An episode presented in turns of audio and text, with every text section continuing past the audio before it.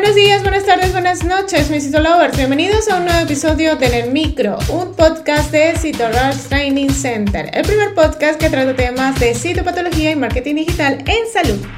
Detrás de este micrófono, el día de hoy con todos ustedes, Dai García, y hablaremos en este episodio de las características de una citología normal de orina. Comencemos. Bienvenidos a En el Micro, un podcast de Citorush Training Center. Ahora, un momento de publicidad. Este mensaje llega a todos ustedes gracias a nuestro patrocinador Citorush Training Center. A lo largo de tu vida, tú eres lo que aprendes, lo que compartes, lo que te esfuerzas, lo que sueñas, lo que te apasiona, lo que te inspira. Citorush TC es tu plataforma de educación a distancia, la marca de un citolover de corazón.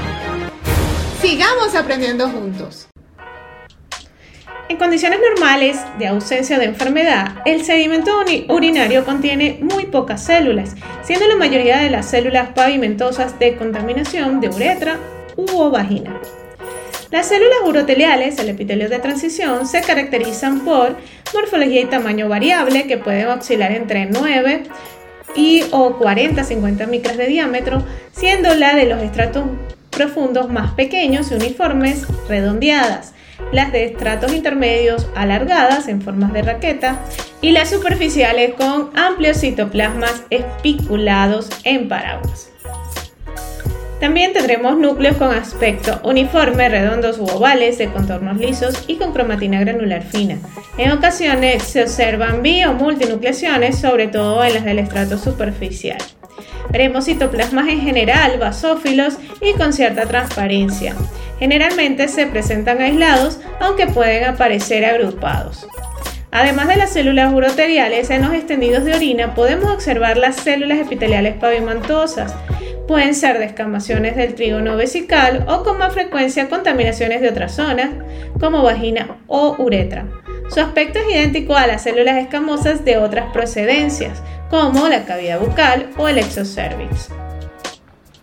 A veces, por contaminación, también pueden apreciarse espermatozoides y más raramente células de las vesículas seminales. Hay que diferenciar a los espermatozoides de formas levaduriformes de los hongos y en cuanto a las vesículas seminales, no confundirlas con células uroteliales atípicas que pueden presentar núcleos grandes y cierta hipercromasia. Dichas células poseen en su citoplasma un típico pigmento dorado. En condiciones normales también pueden hallarse unos pocos leucocitos polimorfonucleares. Si estos aparecieran en un número excesivo, su presencia puede relacionarse con un proceso infeccioso, generalmente de tipo bacteriano.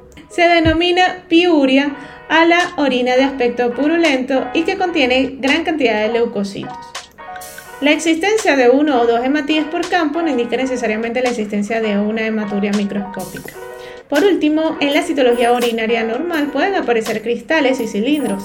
El tipo de cristales depende de los elementos que forman la orina y del propio pH, pero destacan los cristales de ácido úrico, salato cálcico o fosfato amónico.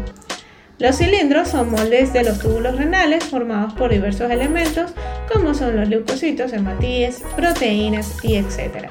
Si deseas conocer mucho más de este tema, pues puedes apuntarte al training de citología urinaria que tenemos disponible en la plataforma. Y si te gustó en el micro, la mejor manera de apoyarnos es que compartas este podcast con tus amigos. Puedes escucharnos en cualquiera de las plataformas digitales disponibles como Spotify, iTunes o Google Podcast, o bien en nuestra página web citorushtc.com. Puedes seguirnos en las redes sociales como arroba Nos escuchamos en una próxima emisión.